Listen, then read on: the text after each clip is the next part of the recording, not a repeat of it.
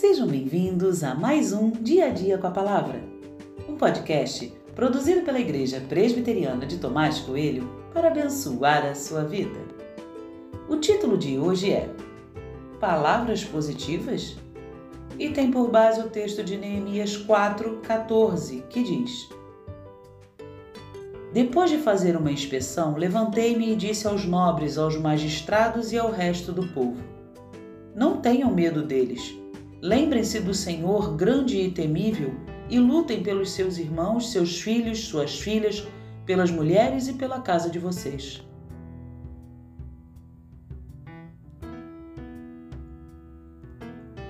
No início, o povo parecia disposto e animado, mesmo diante de tanta perseguição por parte de Sambalate, Tobias e muitos outros.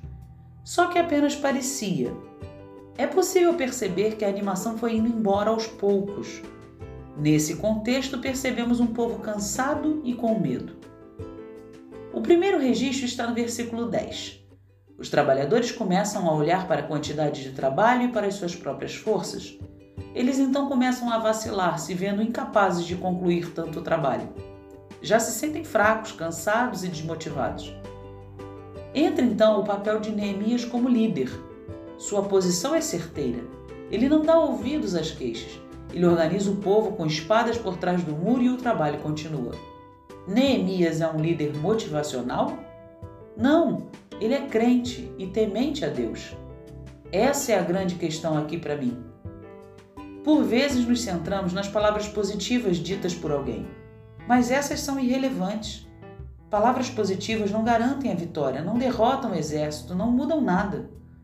As palavras de Neemias são palavras de fé, baseadas na certeza de que Deus é quem estava no comando de todo o projeto de restauração. Aquela obra não era de Neemias, mas de Deus, e foi essa certeza que lhe conduziu em cada palavra. Lembrem-se do Senhor.